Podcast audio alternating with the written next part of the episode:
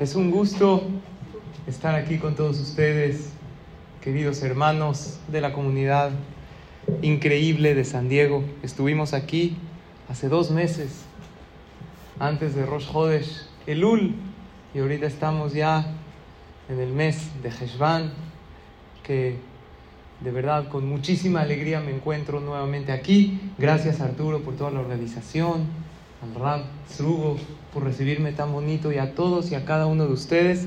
El día de hoy también tuve el zehut de venir con mi esposa, con algunas de, bueno, con mis hijas. Mis hijos están en México, con mi nieto. y Baruch Hashem es un honor muy grande poder estar aquí con todos y todas ustedes.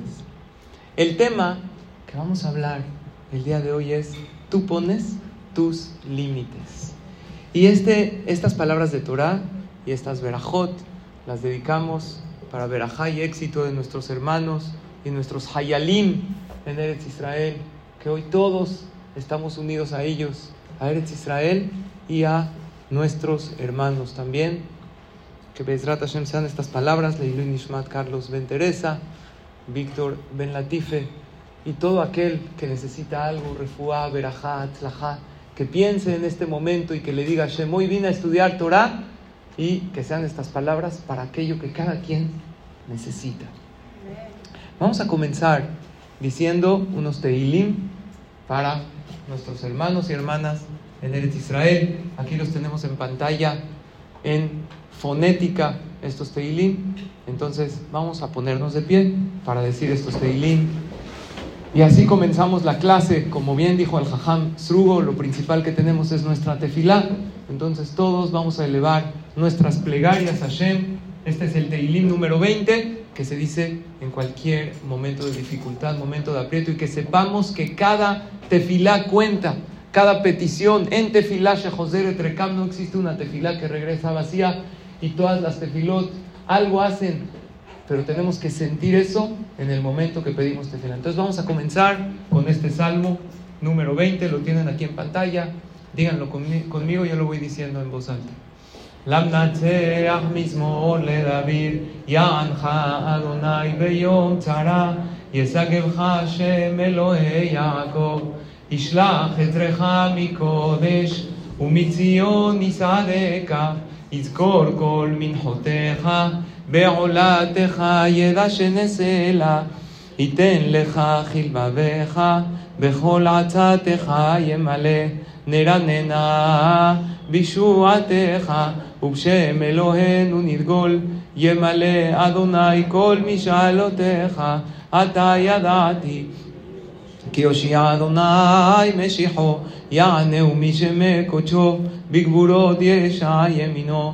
אלה ברכב ואלה בסוסים, ואנחנו בשם אדוני אלוהינו נזכיר.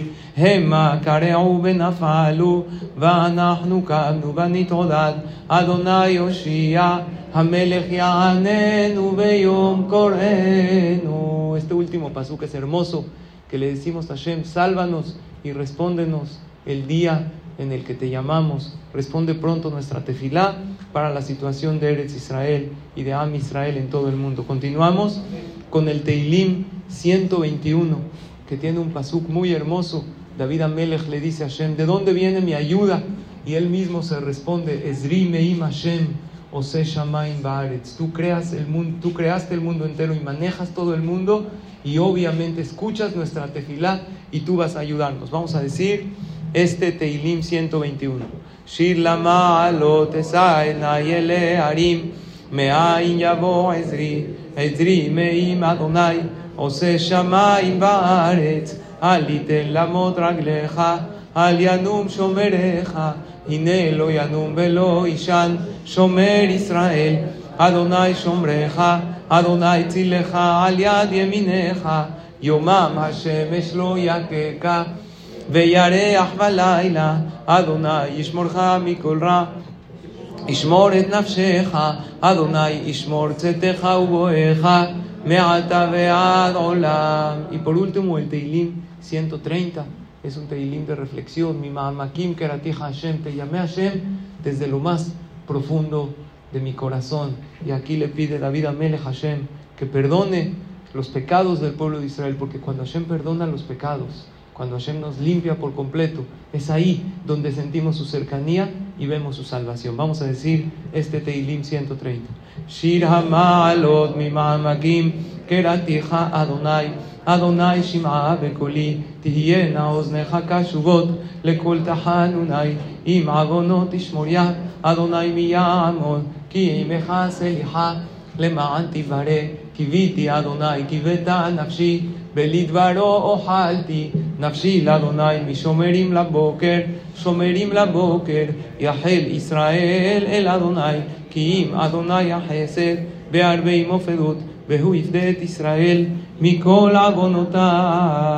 Ahora quiero decir esta tefilá que la estableció el Rabbanut Rashid le Israel, que se está diciendo en los que es obviamente para la seguridad Está un poco chico, ¿no? La letra. Yo lo voy a decir en voz alta y ustedes contestan amén y concéntrense para pedirle a Kadosh Baruj por todo a Israel.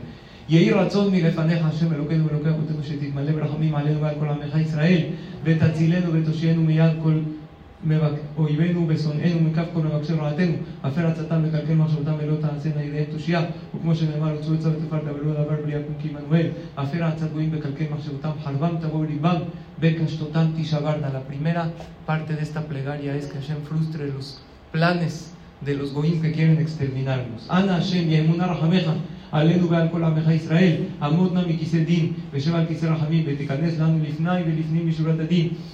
ותבטל מעלינו כל גזירות קשות ורעות, ותגזור עלינו גזירות טובות, ישועות ונחמות למען רחמך, ותגרר רוע גזר ממנו, ויקראו לפניך צפויותינו, קומה עזרת לנו, ופדנו, למען חסדך השם חוז לנו, con piedad, con misericordia, anula cualquier mal decreto para tu pueblo. אנא השם שמור והגן על עבדיך צום על ידיך הנמצאים בשביה בעזה.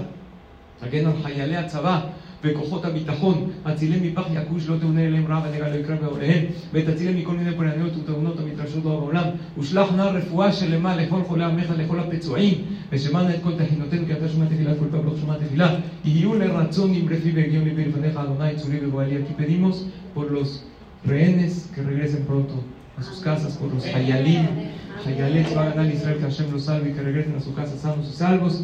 Y para todos los heridos, que Hashem les dé Shelema. Y concluimos con un pasuk hermoso que se cumpla pronto en nuestros días. Adonai Ozle Amoy Ten. Adonai Yevarechet Amo Shalom. Amén. Vean, que significa que Hashem le dé fuerza a su pueblo y que nos bendiga con la verajá más grande que es el Shalom, la paz. Amén, amén. Ahora sí, tomamos asiento y vamos a comenzar directamente con el tema del día de hoy. Queridos hermanos y hermanas, estoy muy contento de estar aquí con todos y todas ustedes. Espero pasemos juntos una noche maravillosa. Tenemos aquí Zoom, se escucha bien, ¿sí? Espero y agradezco a la, a la traductora. Y bueno, vamos directamente a este tema, que es un tema muy interesante. Le pusimos al tema, tú pones tus límites. ¿A qué se refiere? La persona fue creada a imagen y semejanza de Hashem. Comenzamos a leer la Torah, ¿verdad? Y leímos que el ser humano fue creado con un parecido especial a quién? A Dios, el Todopoderoso. Eso ya es un motivo para que la persona se sienta increíble, ¿verdad? Imagínate si te dicen que tienes sociedad con uno de los hombres más millonarios del mundo y que tú eres dueño de parte de su fortuna, te sentirías increíble. Bueno, ¿qué crees? No del hombre más millonario. Tienes dentro de ti una parte de Hashem. Y como tú tienes una parte del Todopoderoso, de alguna manera, tú puedes lograr cosas increíbles. Pero la persona se limita a sí mismo. ¿Y saben por qué hay veces no logramos nuestros sueños, no cumplimos nuestras metas? Dios nos ayuda y está dispuesto a darnos todo, pero los límites ¿dónde están, queridos hermanos y hermanas? Acá. Nos limitamos. Hoy quiero compartirles cuatro creencias limitantes que te impiden el éxito y la felicidad. Yo estudié este tema y cambió mi vida. Y quiero compartírselos a ustedes para que también cambie su vida positivamente y que logren todo aquello que se propongan. Esto es de un autor que se llama Ricardo Perret. Él es un escritor y conferencista y él analizó a más de 1200 personas Y él concluyó que existen cuatro creencias, son las principales que limitan a la persona. Y a propósito les llamo creencias. ¿Qué es una creencia? Es algo que tú crees, pero no necesariamente es la verdad. Es la historia que te cuentas. ¿Cuáles son estas cuatro creencias? Y quiero que cada uno se pregunte si a lo mejor tenemos una de estas cuatro. Y a lo mejor por eso no estamos logrando aquello que tanto queremos o no estamos, no estamos siendo tan felices o no estamos teniendo ese éxito que deseamos. ¿Cuáles son estas cuatro? La primera es no puedo. ¿Les suena el no puedo? No puedo. La segunda es no me acepta o no me aceptan. La tercera es no merezco. Es que yo no merezco esto. La cuarta es no soy quien quiero ser. Analicen estas cuatro creencias, porque si las interiorizan y Bezrat Hashem juntos el día de hoy las superamos, nuestra vida va a cambiar. Y si las pueden también compartir con alguien más, con sus hijos, amigos, alumnos, esto es algo que literal cambia vidas. El resultado que le arrojó a Ricardo Perret esta investigación fue que la persona que tiene dos o más de estas creencias se le dificulta mucho lograr el éxito y la felicidad. El que tiene nada más una de estas creencias, tiene que trabajar un poco y ya está cerca del camino del éxito. Y el que no tiene ninguna de estas creencias, tiene prácticamente el éxito y la felicidad muy cerca de sí mismo. Entonces vamos el día de hoy a analizar estas creencias. Comenzamos con esta. No puedo. ¿Cuántas veces en la vida nos decimos no puedo? Porque a lo mejor nos hicieron creer que no podemos de chiquitos. O porque pensamos que no podemos. Y el no puedo es peligroso. El no puedo es un decreto tan poderoso que se posiciona en tu mente y no te deja hacer las cosas. Porque cada vez que intentas hacerlo, ¿qué viene a tu mente? No puedo. Y en verdad puedes. Tú tienes que decir, puedo, quiero y lo voy a hacer. Y es más, no solamente, esto aplica en todos los ámbitos de la vida. En el ámbito espiritual, muchas veces tú quieres superarte espiritualmente, lograr hacer alguna mitzvah, ayudar a alguien a hacer un gesed, pero piensas que no puedes. O hay veces, en cualquier cosa que tú quieras hacer, yo ya quité de mi vocabulario el no puedo. Es más, cuando alguien me dice, oye, jajam, tenemos esto, ¿puedes venir? Salud. Yo no digo no puedo, digo, ¿sabes qué? Tengo un compromiso. Ahí te dicen que detrás de un te aviso hay un no voy a ir, ¿verdad o no? Cuando te dicen yo te aviso es porque no va a llegar.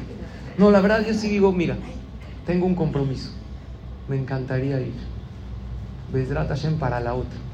Cuando tú dices no puedo, te acostumbras a decir no puedo. Y te sale por cualquier cosa, hasta por cosas que puedes, ya dices no puedo.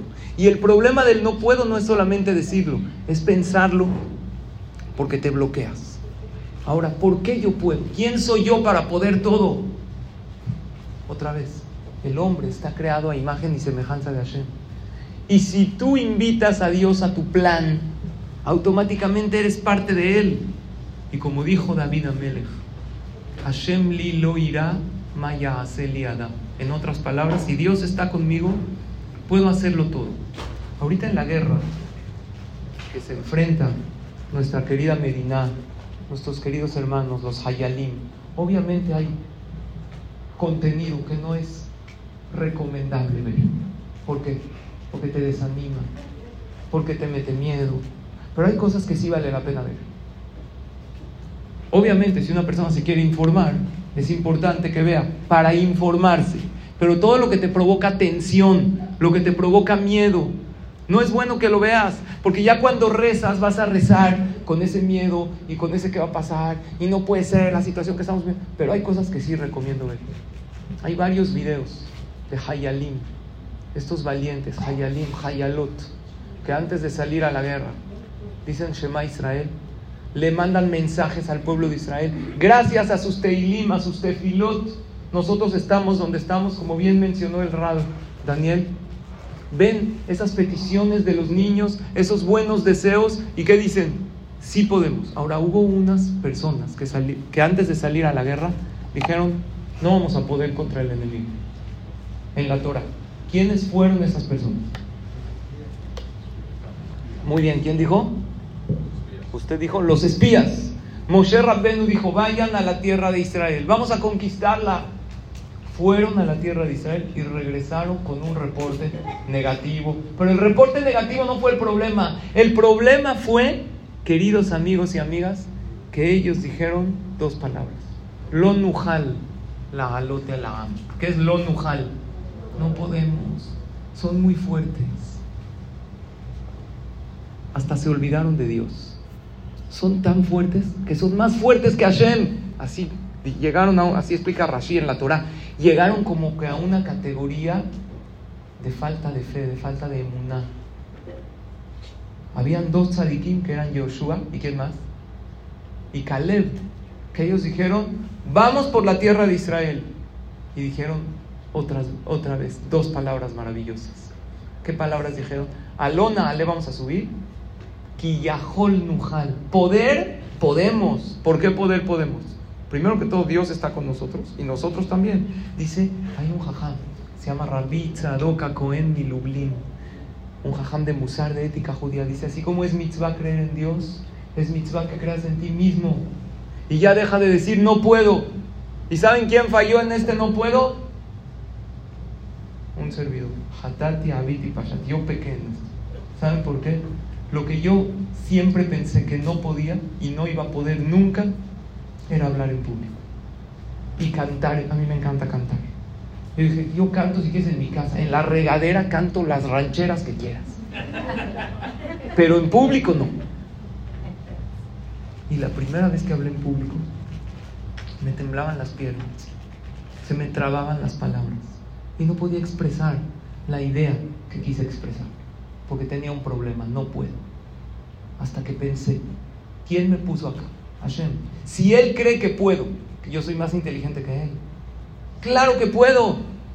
Entonces, tenemos que erradicar de nuestra mente el no puedo y esta frase me fascina, que dice, no digas no puedo ni en broma, porque el inconsciente no tiene sentido del humor.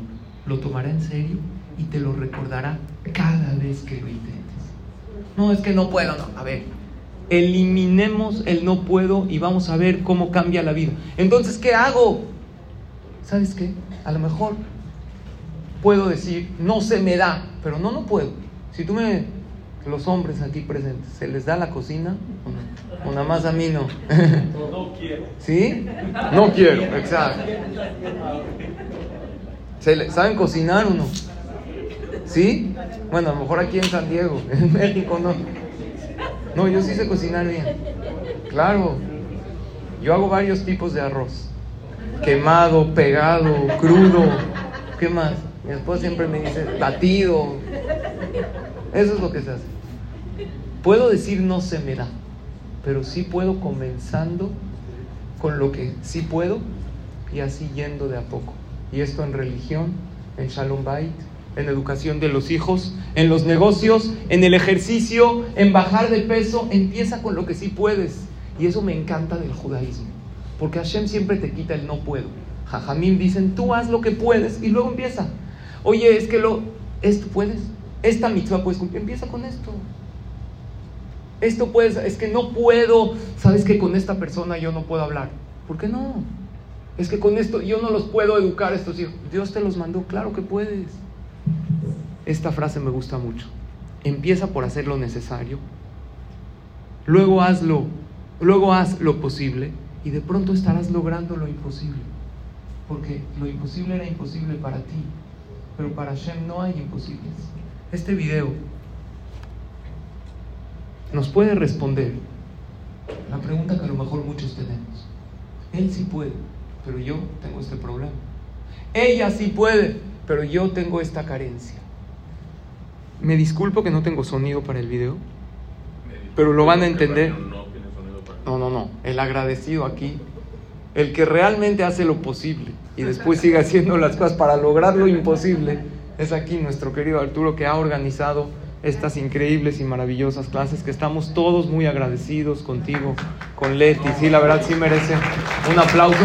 Yo no se lo quise dar porque le pidió, pero qué bueno que vino de ustedes. Pero los aplausos Hashem los da y, es un gran zehut. Vean este video, véanlo conmigo. Esto es una carrera.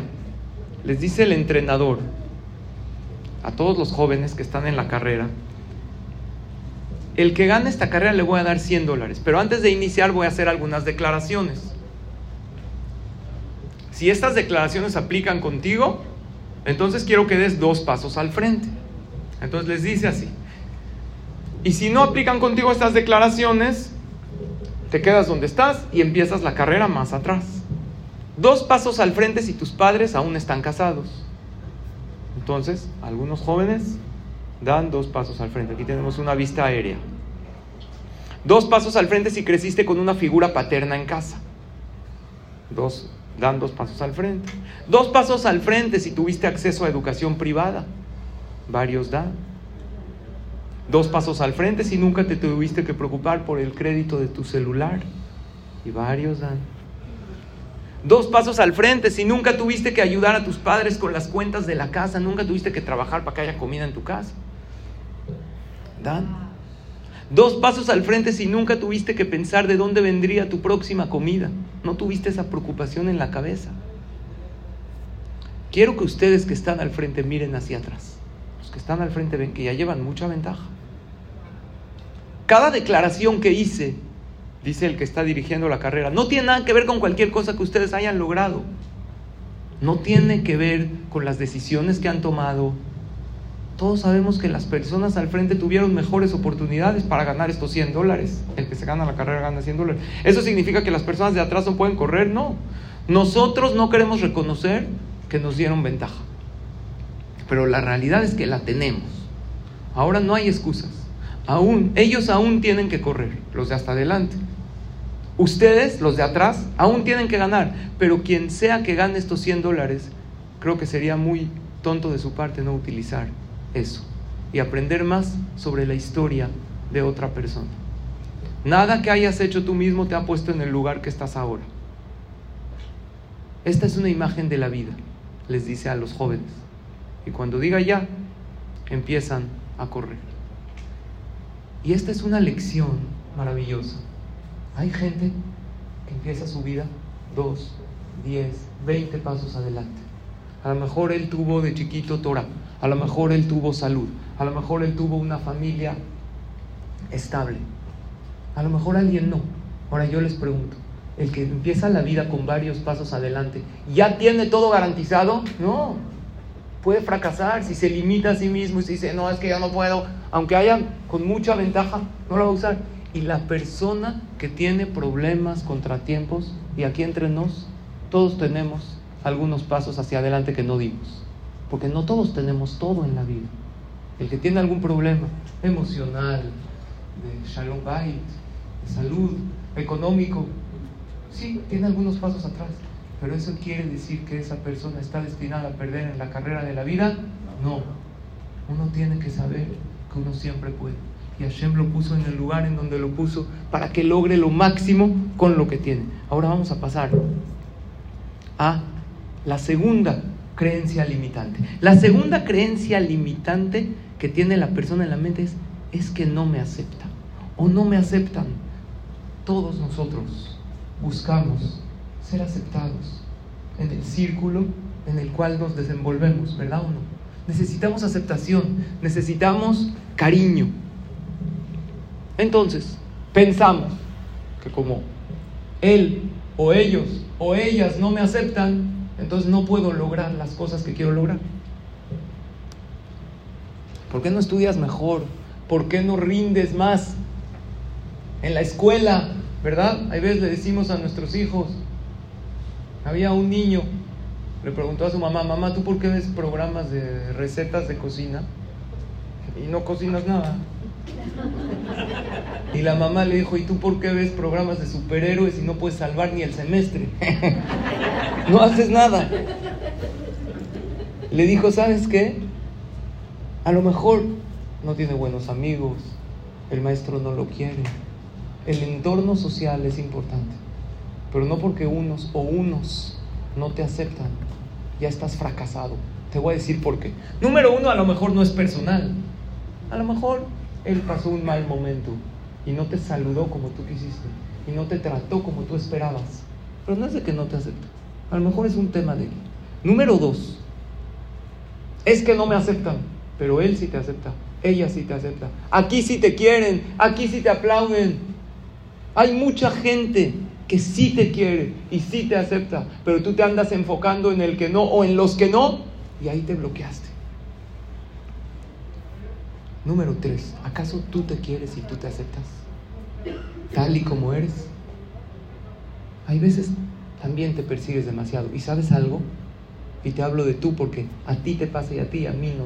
La gente que no te acepta tal y como eres, es bueno que las tengas en tu vida. Porque el que te acepta tal y como eres es tu amigo, pero el que no te acepta tal y como eres es tu maestro. Y puedes aprender de esa gente que no te acepta. Y puedes usarlo como gente que te ayuden a crecer. Entonces, primero que todo, a lo mejor no es personal, es la historia que tú te cuentas. Hay gente que sí te quiere. Todos Hashem nos dio gente que sí nos quiere. Tenemos que aceptarnos y querernos nosotros. Ahora yo les voy a hacer una pregunta.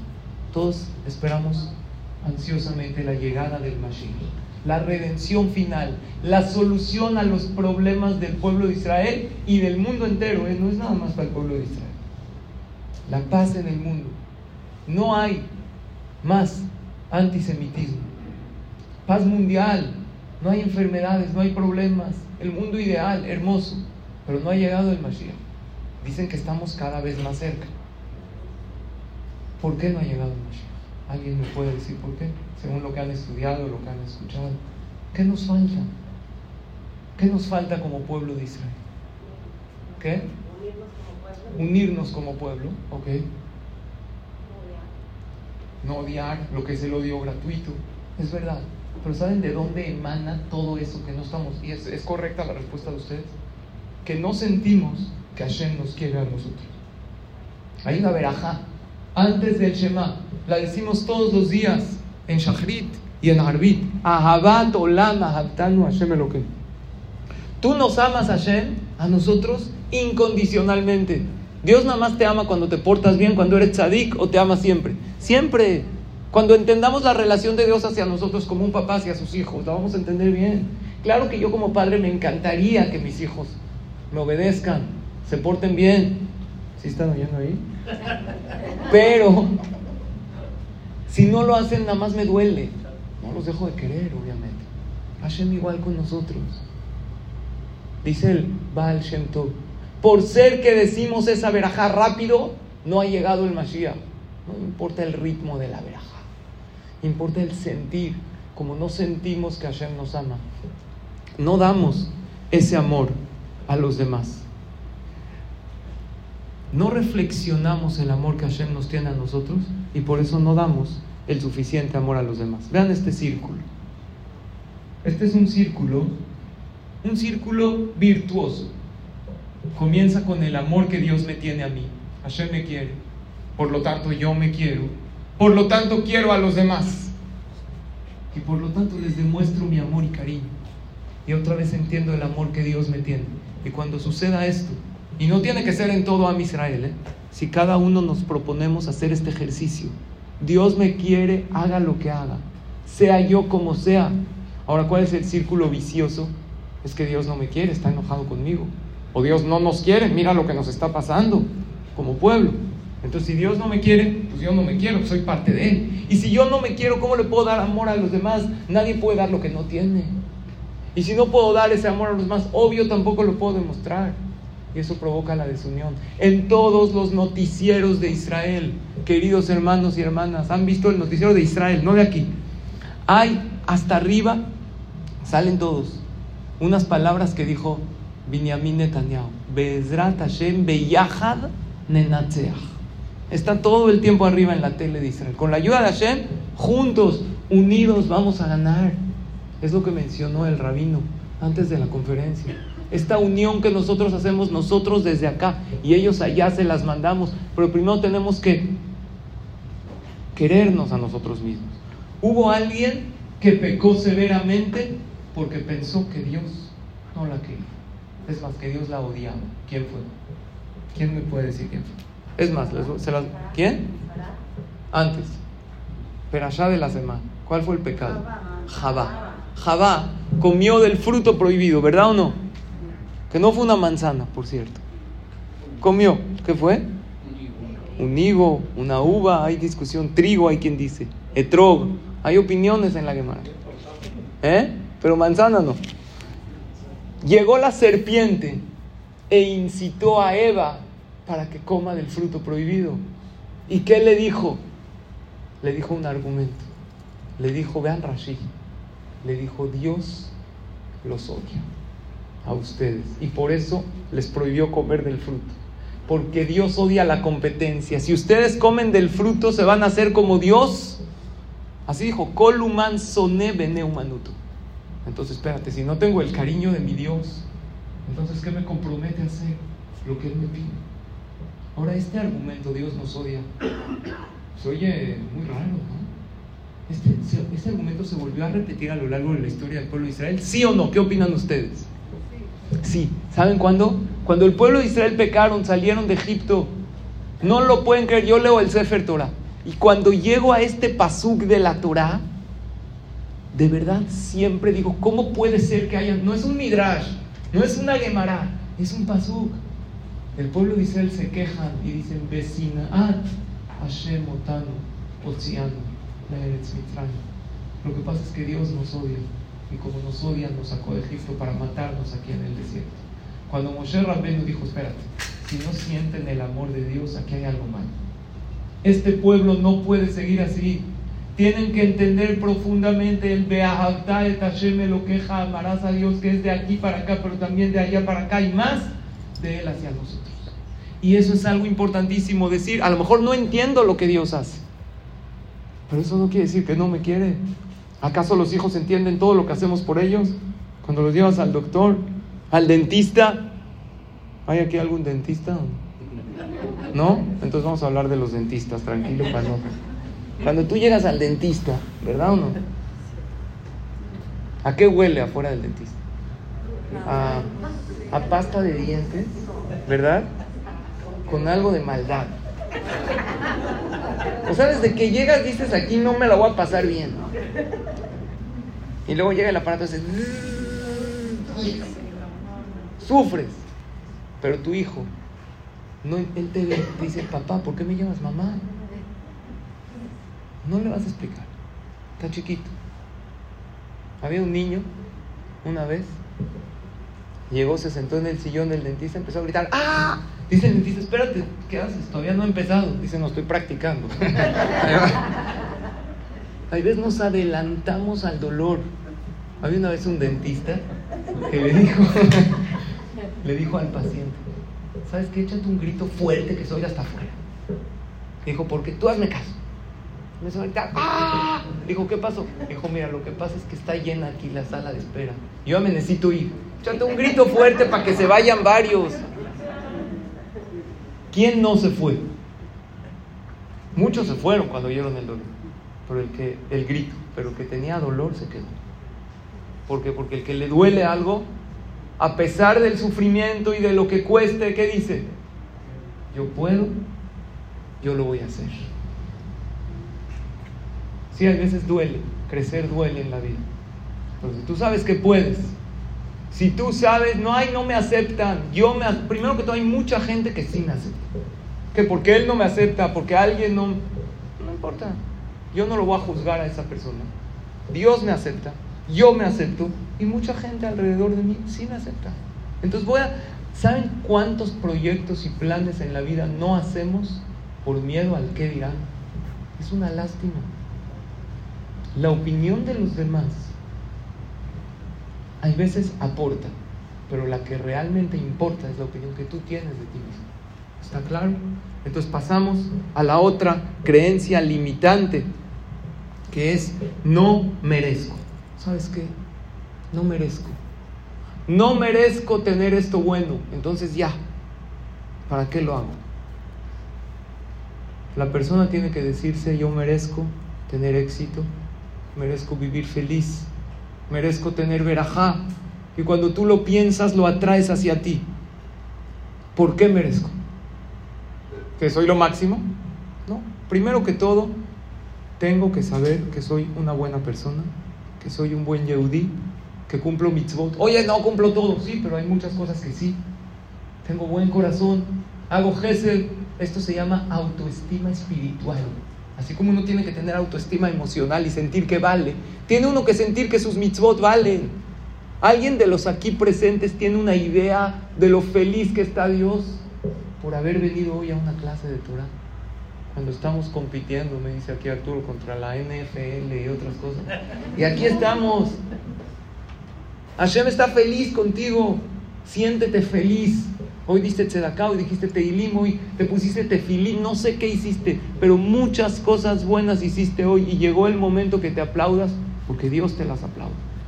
Eso se llama tener autoestima espiritual. Y además merezco, no nada más por mí, porque Dios es grande y es misericordioso. Y Él me va a dar veraja. Por eso mi consejo es normaliza la idea de éxito en tu vida. Hay gente que le va bien y empiezan a decir, oye, está raro, ¿por qué me, está yendo tan bien? A lo mejor ahorita me pasa algo, ya me dio miedo. No. Y cuando fracasan, ¿saben qué dicen? No, pues sí, a mí todo me sale mal. No, no, papá, estás equivocado. Cuando te vaya bien, di claro que me va bien. Yo soy una persona exitosa. Soy una persona buena. Y Dios es misericordioso. Y cuando las cosas no salen como tú planeas, di, por algo están pasando estas cosas. Más tarde voy a entender. Pero ahorita voy a confiar en Hashem. Recuerda las veces que has tenido éxito. Y vas a ver que eres merecedor del éxito. Has tenido éxito muchas veces en tu vida. Ahora alguien preguntaría, ¿no es esto soberbia? ¿Como yo merezco todo? No. Una vez escuché de un jajam una definición maravillosa, la diferencia entre la soberbia y la autoestima. La soberbia es en relación a los demás, es sentirse superior a los demás. La autoestima no es en relación a los demás, es en relación a mí mismo. Si yo no estoy con nadie, estoy en una isla desierta, ¿puedo practicar la autoestima? Sí. Pero la soberbia, no. La soberbia siempre es en relación a los demás. Yo no me siento superior a nadie. No me debo sentir superior a nadie. Debo ver a todos con buenos ojos. Pero si estoy solo en un lugar, sí puedo practicar la autoestima. Había una vez un hombre le preguntó a su esposa, ¿tú qué te llevarías si irías a una isla desierta y nada más te puedes llevar una cosa? ¿Pensaron en eso alguna vez? Una cosa te puedes llevar, ¿qué te llevas? Ah, muy bien. Hola acabó, ¿eh? Se ve que está aquí tu esposa.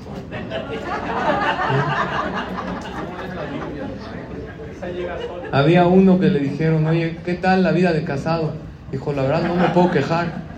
Dijo, ah, entonces te va bien. Dijo, no, no me puedo quejar porque aquí está mi esposa. Cuando no Entonces dijo, ¿tú qué te llevarías a una isla desierta? Él dice a su esposa. Entonces ella le dijo a él, ¿y tú qué te llevarías? Entonces él se quería hacer el sandí. Dijo, no sé si, no, no sé, mi tefilín, mi teilim, mi sidur. Dijo, ah, muy bien. ¿Y tú qué? Dijo, yo la verdad, dice ella, me llevaría una foto tuya. Entonces dice él, ah, qué bonito, que para extrañarme. Dijo, no, para que, si se me ocurre regresar, la veo y ya seguro me quedo aquí. ¿Eh? Autoestima no tiene nada que ver con los demás. No es soberbia. Es de la soberbia uno se tiene por completo que alejar. Ahora escuchen bien. Hubo alguien que Dios le quiso dar liderazgo y no fue líder y perdió la oportunidad de serlo. En la Torah. ¿Quién fue? Pero allá de la semana. Noah. Dios le dijo a Noah, a Noé, voy a, voy a mandar un diluvio. Tú tienes la oportunidad de salvar al mundo. Hazlos que hagan teshuva, que reflexionen. No, dijo la verdad, Dios, no merezco ese puesto tan grande. Si quieres me salvo yo y mi familia. Dios le dijo, papito, no para eso te dije. Si quería que te salves tú y tu familia, no te aviso. mando el diluvio y yo te salvo. Noah pensó, esa es una falsa humildad. ¿Es bueno ser humilde o no? Sí, pero demasiado. Y no creérsela no está bien. Noah muere. Ahora les voy a decir algo de Kabbalah. Llega al Shammai, llega al cielo, después de morir. Y Dios le dice, te faltó cumplir con la misión de salvar a los demás. Entonces vas a regresar otra vez a este mundo. Existen las reencarnaciones. Eso es un tema de Kabbalah. Ese tema lo dejamos pendiente para la próxima conferencia. Para que me inviten otra vez, porque si no dejo nada pendiente, voy a decir, gracias, Jajam, estuvo buenísimo. Tenemos un tema pendiente, ¿eh, Arturo? Es que nos encanta San Diego, nos gusta venir. Entonces, eh, ¿y si hacemos unos días con algunas conferencias? Dos meses. Entonces, reencarna Noah, vuelve a nacer, existe la reencarnación. ¿Ok? Se puede ver, por ejemplo, con hipnosis. Hipnosis. Una persona lo hipnotizan y regresa. Había uno que dijo, todo el mundo cree en la regresión, menos mi suegro. Le fui a regresar a mi esposa y no me la aceptó. Entonces, Noah regresa otra vez. Regresa como Moshe Rabbenu. Por eso Moshe Rabbenu, la vida de Moshe empieza en una teba, en una canastita. La de Noah también se llama una que una teba. Y Hashem habla con Moshe Rabbenu a los 80 años. No es de que era joven. Le dijo, Moshe, quiero que salves a mi pueblo. ¿Qué dice Moshe? ¿Humilde? No, Dios, busca otro. Dice Dios, demasiado humilde. Te pasaste. Dice la Torah, Beata. ¿Quién sabe hebreo? ¿Qué es Beata?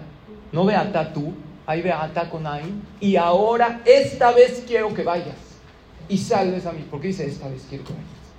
¿Cuándo fue la otra? Moshe, Hashem le dijo a Moshe, la vida pasada mandé la misma alma al mundo, te pedí que seas el Salvador y nada más te salvaste a ti y a tu familia. Tú eres para ser líder, tú vas para cosas grandes. Esta vez quiero que salves a mis hijos. Y Moshe Rabbenu esta vez, con toda la humildad que tenía, no fue demasiadísimo humilde, sino lo humilde necesario, lo que un líder necesita ser humilde.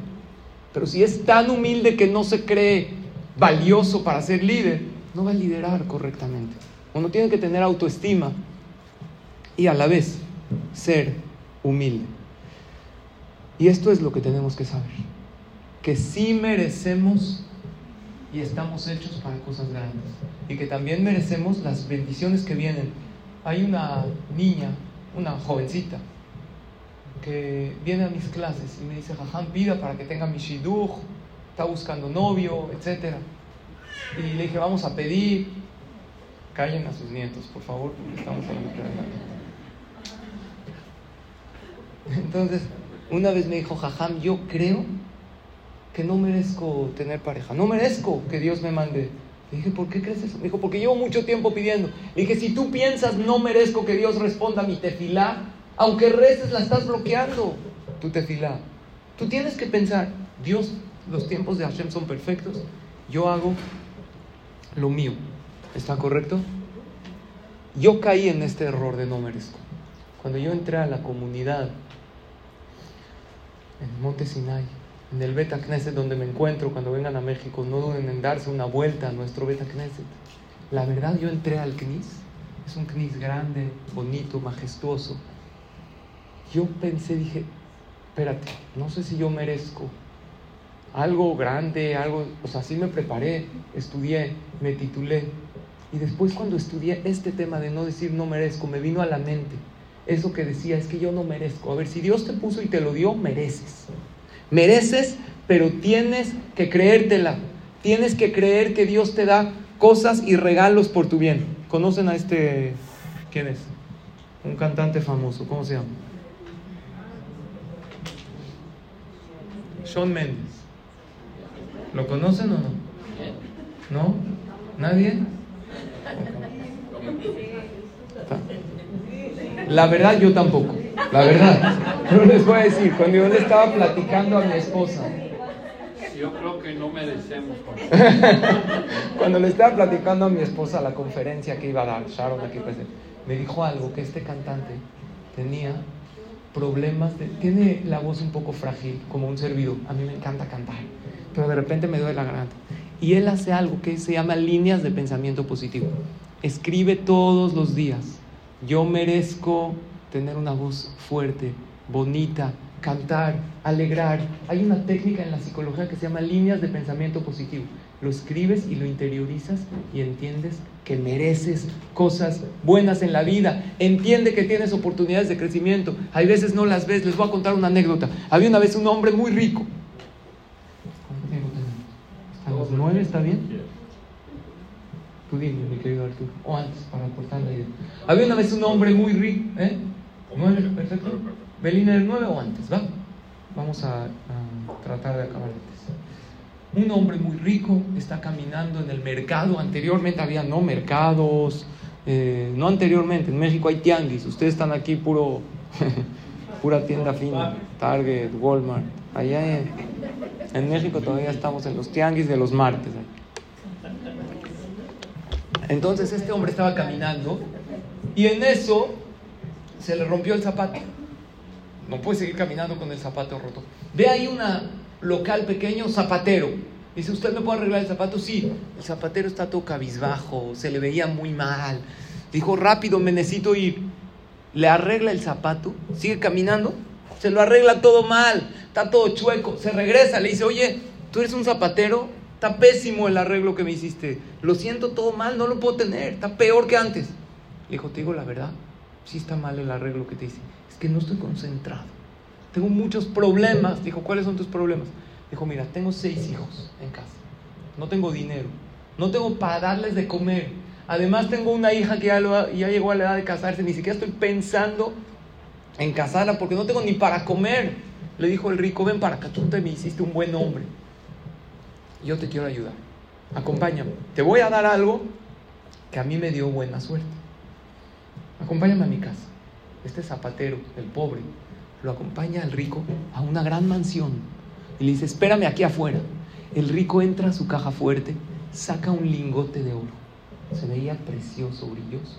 Dijo, mira, esto es tuyo. Dijo, ¿para mí? Dijo, sí. Cada vez, no lo uses, tenlo de reserva. Échale ganas en tu trabajo.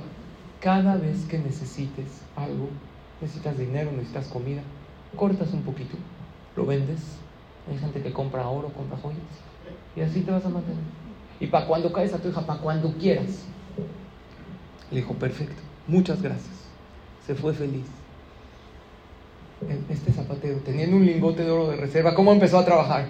Bien, con sonrisa, con alegría. El próximo que llegó le hizo un buen trabajo, salió feliz el cliente, salió feliz, le trajo a su amigo. El otro ya no se daba abasto, tuvo que abrir otra zapatería otra reparadora de calzado. Ya no se daba el abasto, entonces metió otros empleados. Cuando ya creció, creció para no hacerse las larga. En unos años se hizo archimillonario y no había tocado el lingote Porque trabajó tan bien y le fue tan bien y estaba tan animado y contento que creció. Pero ahí no acaba la historia. Este zapatero que ya era rico está caminando por la calle y encuentra en el mercado un hombre llorando desconsoladamente. Y le dice, ¿qué tienes? ¿Por qué estás llorando? Dijo, tengo un gran problema. Tengo hijos en mi casa. No tengo dinero. No sé cómo mantenerlos. Le dijo el zapatero, no hay problema, yo te voy a dar algo que a mí me dio mucha suerte. Ven a mi casa. Lo acompaña este hombre pobre a la mansión ahora de, este hombre que ya tenía uh, cadenas de zapatos y le dijo, espérame, aquí va su caja fuerte. Le saca el lingote de oro entero. Le dijo, toma, es para ti. No lo uses, trabaja, échale ganas. Y cuando necesites, corta un poquito y véndelo. Este hombre pobre se fue, pero no, no creía que era tan bueno este lingote. Lo primero que hizo que fue ir a una joyería donde venden metales. Dijo, ¿me puede checar si esto es realmente un lingote de oro? Le da unos martillazos, lo parte un poquito y efectivamente era nada más una chapa dorada y adentro que había un metal totalmente oxidado. Este hombre pobre va con el zapatero y le dice, oye, me engañaste, me, diste, me dijiste que era un lingote de oro, no era. Dijo el zapatero, qué raro, a mí me funcionó perfectamente. A ti no. ¿Por qué a él no? Porque no confió en el regalo que tenía. El zapatero no lo tocó, pero él estaba confiado. ¿Alguien de aquí trabaja en joyas? ¿Es joyero o joyera? ¿No? Yo levanto la mano. Todos quiero que levanten la mano, porque todos somos joyeros. Tenemos en la casa joyas, piedras preciosas, diamantes. Esos son tu pareja, tus padres, tus hijos. Pero no te la crees. Crees que no, este niño no me obedece. Y con esta pareja ya no se puede. ¿Cómo quieres que tenga Shalom Bait con él si todo el día se está quejando? Es una joya, es un diamante. Pero los diamantes, hay veces hay que pulirlos. Un diamante, una señora me dijo, mi esposo es un diamante en bruto. Pero creo que es más bruto que diamante.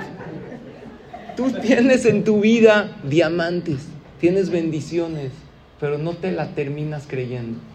Y crees que no mereces grandes bendiciones de Hashem, pero sí mereces. Llegó la hora que creas en los regalos maravillosos que Hashem te ha dado. Y último, pensamiento limitantes. No soy quien quisiera ser. ¿Sabes qué? No soy esa persona que quiero ser. Quisiera ser esta persona, quisiera ser este exitoso, quisieras... Y la pregunta es, ¿quién quiere ser? ¿Quién realmente quiero ser? Cuando ya tengas claro quién quieres ser, pregúntate, ¿qué tengo que hacer para ser aquella persona? Nadie se convirtió en la persona que quiso ser sin trabajar. Eso de es que no soy el papá, vas a un curso de, no sé, de educación y dices, es que no soy ese padre ideal, no soy ese esposo, no soy esa mujer, no soy ese yehudí. ¿Qué quieres ser? ¿Quién quieres ser? Pues conviértete. Todas las personas exitosas no eran esas personas antes de trabajar para convertirse. Conviértete en la persona que quieres ser. Y esta frase me gusta mucho y aplica para los demás para la educación de los hijos, pero también para nosotros mismos, para ti mismo, para ti misma. Y dice así, trata a un ser humano como es y seguirá siendo lo que es, pero trátalo como puede llegar a ser y se convertirá en lo que está llamado a ser. Trata a esas personas que lideras como gente exitosa, como gente triunfadora. Así trata a tus hijos, así trata a tus empleados, así trata a tu familia y se van a convertir en aquellas personas. Y a ti mismo igual. Trátate como la persona que quieres ser y háblate de esta manera. Les voy a poner un ejemplo para ir cerrando la clase. Habían dos personas en la historia de la Torah que llegaron a ser reyes muy exitosos, pero al principio no nada más no eran, eran saboteados, traicionados por la gente que los rodeaba y llegaron muy alto llegaron a ser reyes. ¿Alguien me puede decir quiénes fueron? Dos. ¿Quién se les ocurre? De la historia del Tanaj. Uno, no, el rey Salomón de hecho sí fue apoyado. El rey David. Y otro, Yosef. Yosef Atzadik. José el soñador. ¿Han oído de la... ¿Sí? Yosef Atzadik. Sus hermanos lo vendieron Casi lo matan. Pero él dijo, yo estoy hecho para cosas grandes. Y me voy a convertir en la persona que quiero llegar a ser. Y a pesar de todas las adversidades, dijo, yo quiero, yo quiero llegar a ser rey para ayudar, no rey para abuso de poder. El liderazgo Dios lo da para usar ese liderazgo y esa fuerza para ayudar a los demás, para tocar sus vidas, para impactar positivamente a las personas que tenemos a nuestro alrededor. Y Yosef Atzadik sabía que está hecho para eso, porque tenía belleza, tenía porte, tenía inteligencia, tenía liderazgo, pero nadie confiaba en él. Lo querían matar, de hecho. Y él se hablaba a sí mismo como un rey. Y estando en la cárcel, se vestía con lo que podía y se arreglaba como un rey. Porque él dijo, yo merezco. David Amelech pensaron que era un mamzer, que era un bastardo, que nació de una relación prohibida, cuando no fue así. Y sus hermanos lo marginaban y no comía con ellos. Vean el Teilim, ahorita dijimos Teilim. La mayoría de los Teilim habla, mis enemigos me persiguen. Esta persona no confía en mí. Él me quiere matar, su propio hijo, lo que David a menos no se la pasó bien. Pero sin embargo, él dijo, me voy a convertir en la persona que estoy llamado a ser. Por lo tanto, estas son cuatro frases poderosas que todas las personas exitosas se las dicen. El que llegó al éxito en los negocios el que llegó al éxito como papá, como mamá, como empresario, como jajam, en la política. Son frases súper necesarias. La primera es sí puedo. Ningún atleta ni deportista sale a la cancha pensando no puedo. Por más que se entrene, si piensa no puedo, se bloquea. Número dos, sí me aceptan. Hay gente que sí me acepta. Y además, antes del sí me aceptan, yo me acepto. Y Hashem me acepta y está conmigo. Sí merezco que cosas buenas me sucedan en la vida. Y seré la persona que quiero llegar a ser. Y desde ya me trato como un triunfador. Y así me amo. Y eso abre las puertas del éxito en todos los ámbitos de la vida. El día de hoy, queridos hermanos y hermanas, estamos viviendo una situación en Israel donde se ha movilizado Israel como nunca. Saben que antes de toda esta guerra había muchas diferencias entre hermanos, había muchos pleitos. No sabemos por qué Hashem manda las cosas. Pero como todos ustedes dijeron al unísono cuando dije que falta para que llegue el Mashiach, falta más unión. Hoy Baruch Hashem se ha logrado.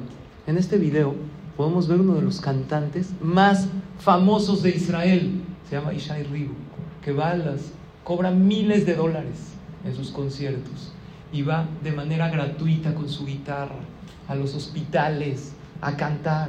Dejó de lado la fama, dejó de lado el dinero y él dijo, yo voy a ayudar a mis hermanos con el talento que tengo. Como les dije, no tiene sonido, pero está cantando una de las canciones que me gustan mucho. Es un cantante famoso. Por si no conocen a, a Sean Mendes, digo que Mendes, Hay una canción que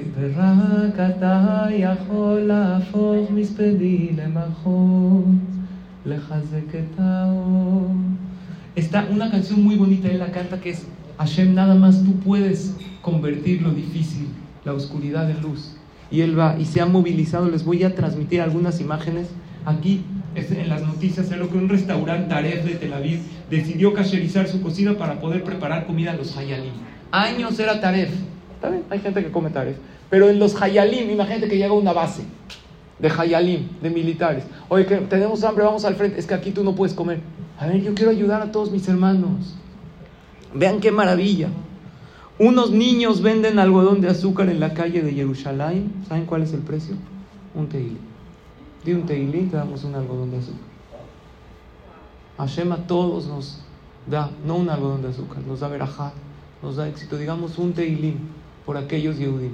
Porque hoy en día tenemos una unión muy especial. Y Bezrat Hashem esto va a acabar. Pero hay que decirle a Hashem, vamos a seguir unidos. También cuando acabe, vamos a seguir unidos. Y vean esta imagen que dice, todos estos son Sifre Torah de Tzahal que acompañan a los Hayalim cuando van a los diferentes frentes. Salud. Pidieron a varios Sofrí que chequen los Sifre Torah para que lean el Sefer. Ya ahorita no hay diferencia entre sean religiosos, no religiosos. Somos un pueblo. Ashkenazim, Sefaradim, ¿qué importa? Pero hay algo, queridos hermanos y hermanas, y con esto casi acabo. Que unirse con ellos es relativamente fácil. Decir un teilín para ellos, darse de acá el que pueda donar, pedir por ellos, tener fe. Pero hay veces más difícil unirme con la persona que está al lado. Comencemos dejando de lado nuestras diferencias y hacer más shalom. Shalom bait, primero que todo. Con los hijos, hijos con padres. Esa persona que te hizo algo, perdónalo el día de hoy y dile a Hashem, estaba por ti, para que veas la unión de tus hijos. Porque el amor es muy poderoso. Y les voy a contar dos historias y ahora sí acabo.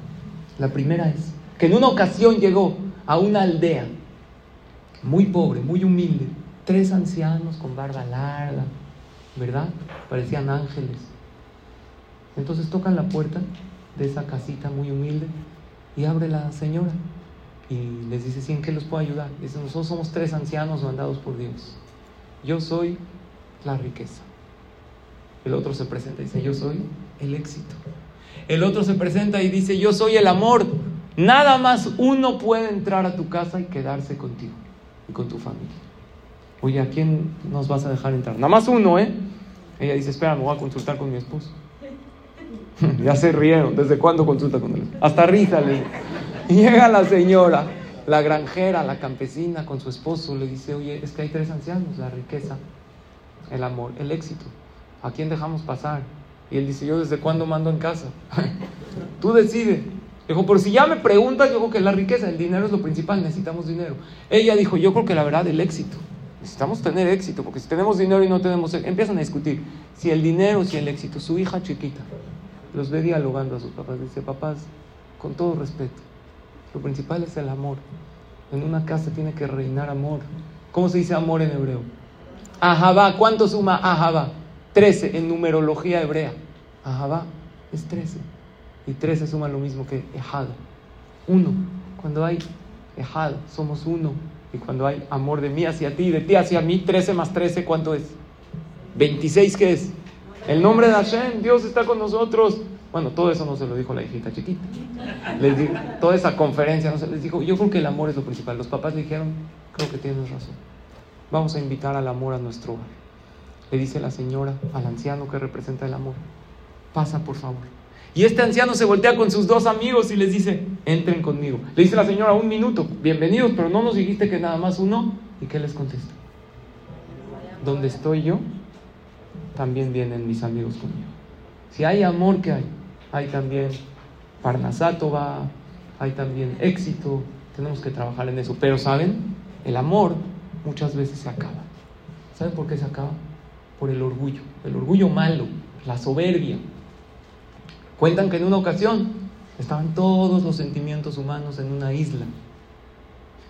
Y están todos los sentimientos. ¿Cuáles son los sentimientos? La alegría, la tristeza, la, codicia, la dadivos, la envidia, todos los buenos y los malos, todos en una isla, y en eso reciben un qué? Un anuncio de tsunami, una advertencia, va a haber un tsunami. Todos se van a, va a hundir toda la isla, entonces hay que salvarnos. Llegó el amor que estaba en la isla y construyó una balsa para salvar a todos sus amigos. Entonces dijo, súbanse, viene un tsunami, todos se subieron pero había uno de los sentimientos humanos que no se quiso, la soberbia. Él se quedó así. Yo no me subo con todos. O me hacen una VIP, papá, o no subo. Dijo, pero viene un tsunami. No es momento para que te pongas tus moños ahorita. Yo no me subo con todos esos pelones de ahí. O me hacen un barquito particular, especial. Por favor, súbete. Soberbia. Se va a inundar toda. No me subo. La soberbia. El amor no deja a un amigo solo. Todos los sentimientos se fueron. Llegó el tsunami y ¿qué pasó? Murió el amor por culpa de la soberbia. ¿Conocen esa historia? Muchas veces en parejas. ¿Y el amor que se tenían, qué pasó? Se amaban, se adoraban. ¿Cómo se convirtió en un odio tan fuerte? Porque tristemente en una de las cosas que como rabinos tratamos, temas de Shalom Bait, incluso temas de divorcios, ¿De dónde salió este odio tan grande teniendo tantos años bonitos de amor, de cariño? Sí, la soberbia y el orgullo, no el orgullo bueno, orgullo de ser judío, orgullo de ser lo que soy, no estamos hablando de eso, ya me entienden a qué me refiero. El orgullo de yo no me doblego, yo no, todo es como yo quiero, no estoy dispuesto a ceder. Pero para eso tenemos que sentir a Hashem con nosotros y saber que Hashem nos quiere. Y termino con esta frase que dije, me parece, la semana pasada a la gente le gustó y por eso se las comparto, que dice, yo creo en Hashem como el ciego cree en el sol, no porque lo ve, sino porque lo siente. Hashem hay que sentirlo, no lo vemos, pero un ciego siente el sol, siente su calor. Si es verdad, ahorita no entendemos por qué están sucediendo estas cosas y qué quiere Dios de nosotros. ¿Saben cuántos milagros han sucedido a la mitad de la guerra? Gente que se salvó, gente que Baruch Hashem encontraron. Sí, nos duele por cada una de las almas que están sufriendo, por cada una de las personas que hemos perdido. Que Hashem eleve muchísimo sus almas. Gracias a todos y a todas por su atención. Y termino. Gracias por sus aplausos, que en verdad se los merecen ustedes, con esta frase en las noticias de Israel. Be'ezrat Hashem beyahad nenatzeach. Tenemos que estar juntos y con la ayuda de Hashem vamos a ganar. Be'ezrat Hashem. No sabemos cómo va a acabar pero que acabe pronto y que sea con bien. Y ahora, ¿qué les parece si nos volvemos a poner de pie para entonar este himno de Israel que es el Atikra? Esta esperanza que todos tenemos, esta esperanza que nunca muere, que nos dice que Am Israel Hay, que el pueblo de Israel estamos vivos, seguimos adelante. Esta es la prueba Estamos unidos hoy aquí juntos. ¿Por qué?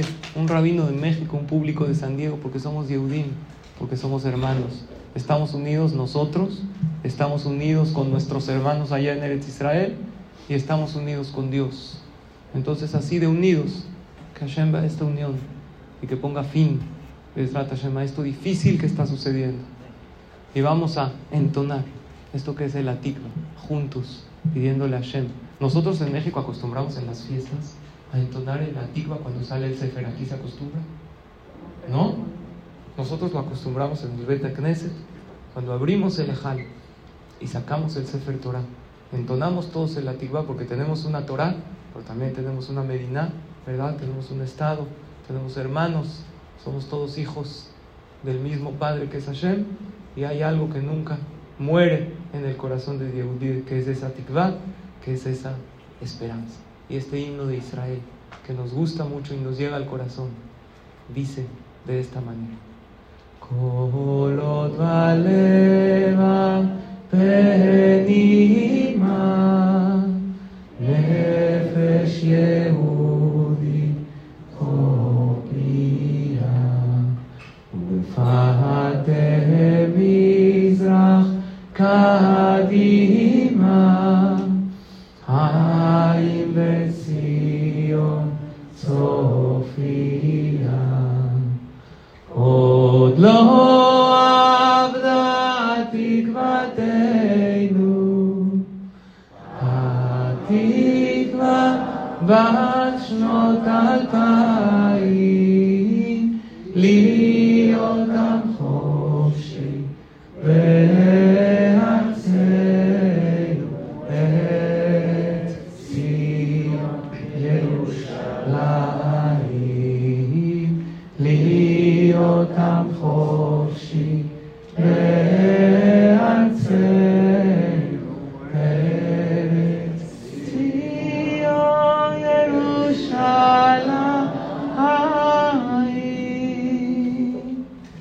gracias, muy buenas noches.